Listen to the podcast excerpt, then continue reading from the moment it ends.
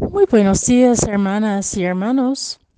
Las lecturas de este día lunes de la semana 20 del tiempo ordinario son del libro de los jueces, capítulo 2, versículos 11 a 19, y del Evangelio según San Mateo, capítulo 19, versículos 16 a 22. en aquel tiempo se acercó a Jesús un joven y le preguntó, Maestro, ¿qué cosas tengo? ¿Qué cosas buenas tengo que hacer para conseguir la vida eterna? Le respondió Jesús, ¿por qué me preguntas a mí acerca de lo bueno? Uno solo es el bueno, Dios. Pero si quieres entrar en la vida, cumple los mandamientos. Él replicó, replicó ¿cuáles? Jesús le dijo, no matarás, no cometerás adulterio, no robarás, no levantarás falso testimonio, honra a tu padre y a tu madre, ama a tu prójimo como a ti mismo. Le dijo entonces al joven, todo eso lo he cumplido desde mi niñez. ¿Qué más me falta? Jesús le dijo, si quieres ser perfecto, ve a vender todo lo que tienes, dales el dinero a los pobres, y tendrás un tesoro en el cielo. Luego ven y sígueme. Al oír estas palabras, el joven se fue entristecido porque era muy rico. El diálogo entre el joven y Jesús nos revela mucho y también nos interpela.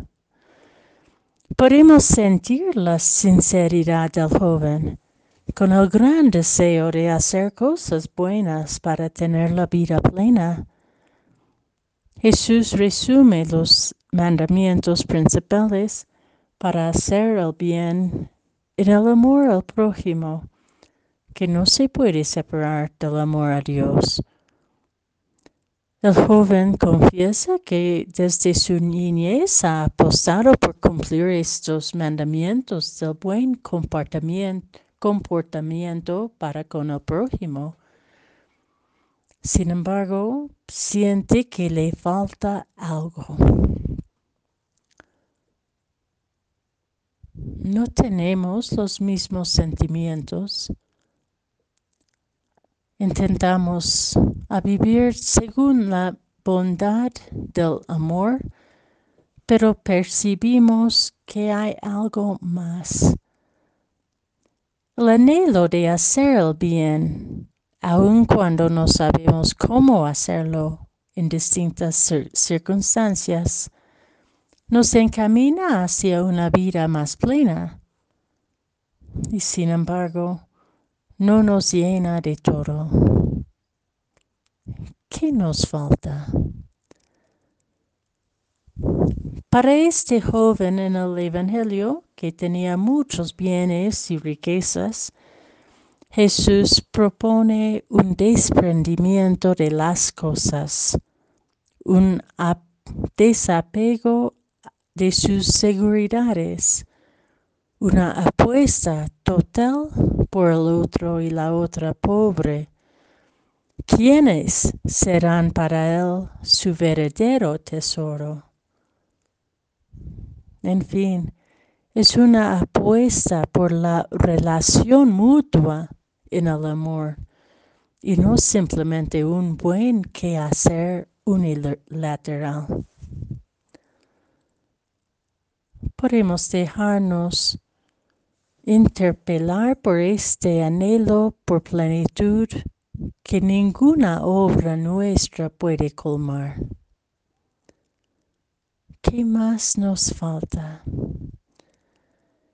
Quizás nuestro propio desprendimiento tenga que ver con bienes, pero quizás lo que nos atan sean nuestras convicciones rígidas, nuestras supuestas no negociables que nos encierran ante otras posibilidades, nuestros prejuicios ante el otro y la otra diferente y desafiante, nuestros temores o nuestras autosuficiencias.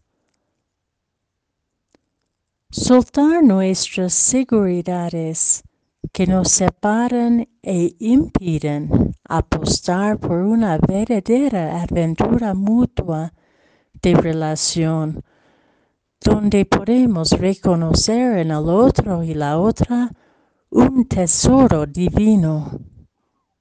Es decidir seguir a Jesús por otro camino que nos lleva más allá, a una integridad más perfecta que simplemente cumplir con las cosas buenas que nos toca hacer.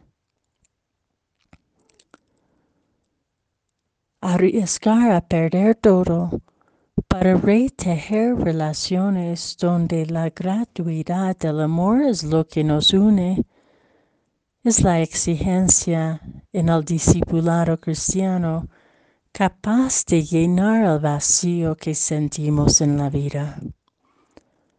Nuestra tristeza se transformará en gran alegría porque el amor nos hará libres de todo lo que nos ata.